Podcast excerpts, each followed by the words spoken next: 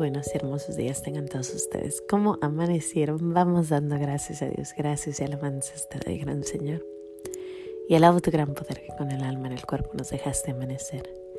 Así te pido, Dios mío, por tu caridad de amor, nos dejes anochecer en gracia y servicio tuyo sin ofenderte. Amén. Pues ya estoy más tranquila, tranquila sabiendo que nuestra Madre, Nuestra Señora de la Salud también pide bastante oración, penitencia y sacrificios para nuestros sacerdotes. Más tranquila porque sé que pues al final nuestro Señor siempre gana.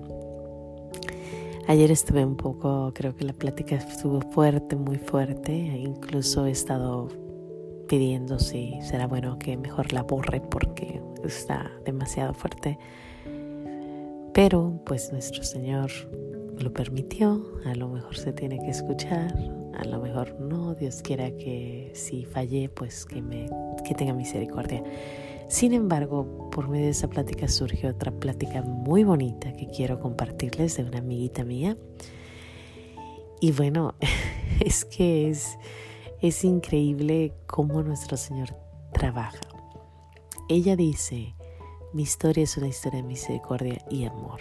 Y sí, Ayer ella me contó su historia, me mandó un artículo donde hablan y la entrevistan acerca de lo que ella era o lo que hacía y después lo que ahora es y lo que hace. Increíble historia de amor, historia de misericordia. Ella trabajaba para Planned Parenthood. Era asistente y iba a las, a las escuelas, a, los, a, los, a las preparatorias, a promover eh, lo que se llama unas relaciones seguras, ¿no? Tener relaciones sexuales seguras para no salir embarazadas. Entonces, ella cuenta su historia, dice que trabajó ahí cinco años y ella no sabía, o más bien no creía que Planned Parenthood hacía tantos abortos, incluso ella creía que era solo una parte de lo que ellos hacían, pero ella quería ayudar, ella sentía que ella estaba ayudando para que las jovencitas, sobre todo las latinas, no salieran embarazadas, para que eh, tuvieran, como se dice, este, precaución. E, ella estuvo ahí por cinco años, después conoce a su esposo, a su futuro esposo, y esto es lo más hermoso, que nuestro Señor no nos abandona, de alguna forma nos llama al camino. Dice que era un católico devoto que la quería, bueno, se enamoró de ella y le decía, tú eres una buena, una, una persona buena, amas a tu familia, ¿por qué trabajas ahí? Donde matan a bebés. Y dice que, que lo hizo con tanta gentileza, con tanto amor y, y bueno, tranquilo, que ella empezó a pensar y empezó, empezó a pensar.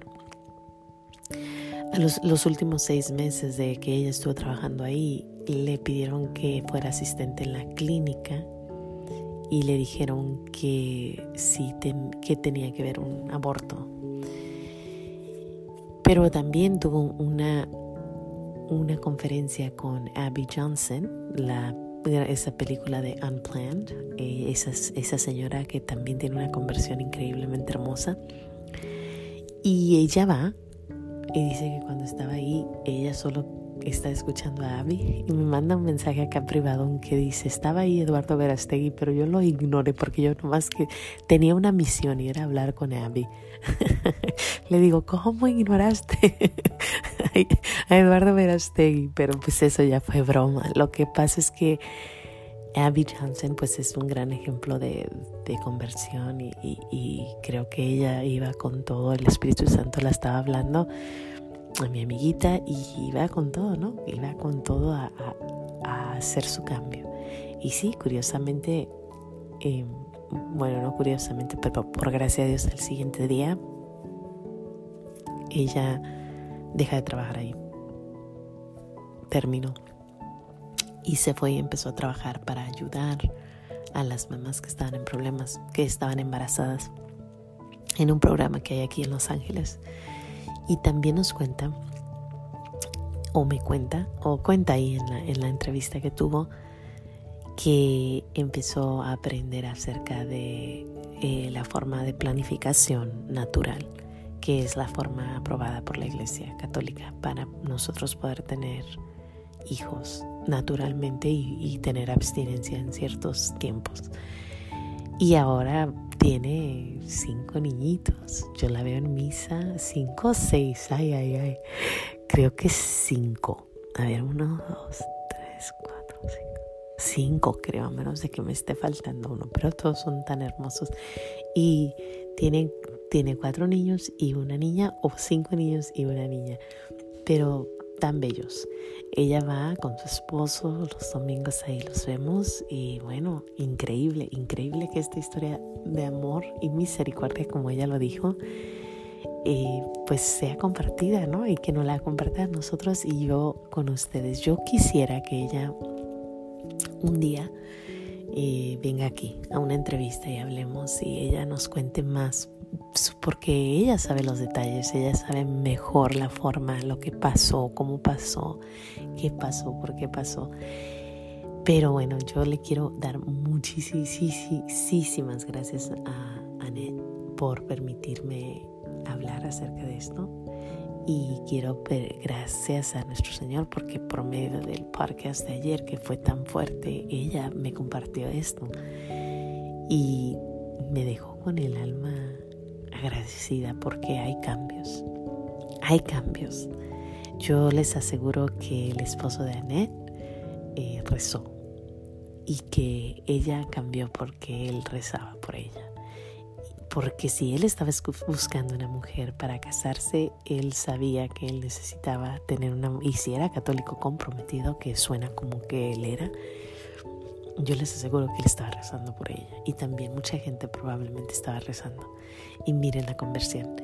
Por eso la, importancia, la importancia de rezar por nuestros sacerdotes, por la conversión de los que no son muy buenos sacerdotes. Yo sé que ayer les llamé no sé cuántas cosas, pero es porque de verdad creo infinitamente que, que nuestras oraciones, nuestra penitencia, nuestros sacrificios pueden sanar y curar. Aunque está predestinado esto, esto es algo que se dijo que va a ser, está en la Biblia, está en el Apocalipsis, está donde sea, está. Surgirá el, el anticristo de, de, la, de la misma cabeza de la iglesia. Sin embargo, pues pidamos al Señor misericordia, sobre todo porque todavía podemos pedir por tantos sacerdotes para que no se pierdan. Pero bueno, eh, ya vimos una, una, gran historia de, de Annette y, creo firmemente que podemos nosotros seguir pidiendo, pero quiero cerrar diciendo lo que ella me dijo. Ella dijo, yo luché, eh, luché mucho por el mundo, por, la, por las por las, ¿cómo se llama? Human rights de la mujer, por las reglas humanitarias, me imagino, o por las, por, me dijo, yo luché por, por las mujeres, ¿no? Por su libertad. Pero ahora quiero luchar y quiero rezar por los sacerdotes. Y ahora quiero darlo todo en honor y gloria a Dios.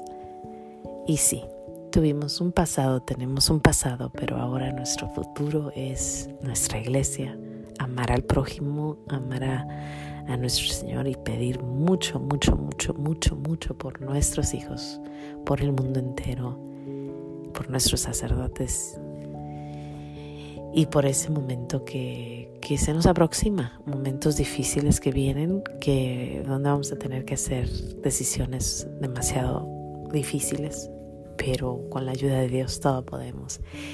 Y bueno, yo le doy gracias a Dios por Anet. Gracias Señor por su vida, por su testimonio y pronto, si Dios quiere, aquí la tendremos. Yo le voy a decir, ven, ven, ven, que quiero, quiero estar contigo, hablar contigo y que nos cuentes exactamente cuándo sentiste, cómo sentiste, por qué sentiste y que nos cuente todo con detalle. Sin más que decir, Dios me los bendiga. No se les olvide decir gracias pidamos por nuestros sacerdotes. Y bueno, nos vemos aquí pronto, si Dios quiere, mañana en los pequeños regalos de Dios, dando gracias a Dios. Gracias, Padre. Hasta mañana.